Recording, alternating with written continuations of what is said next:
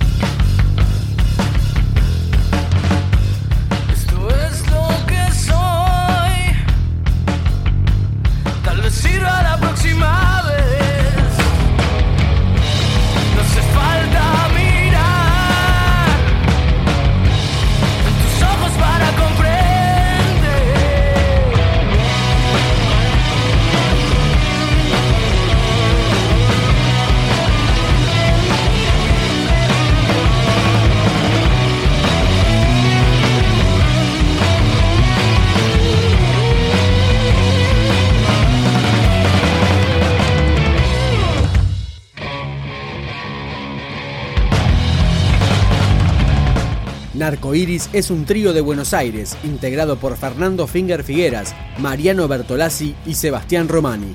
Ahora vendrá.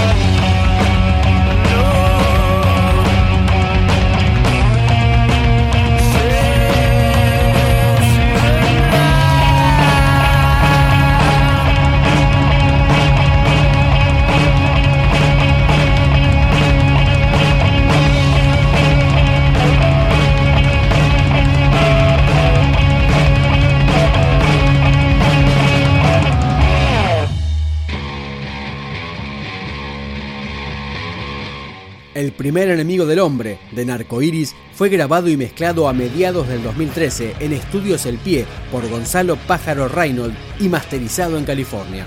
Cerramos con Espiral.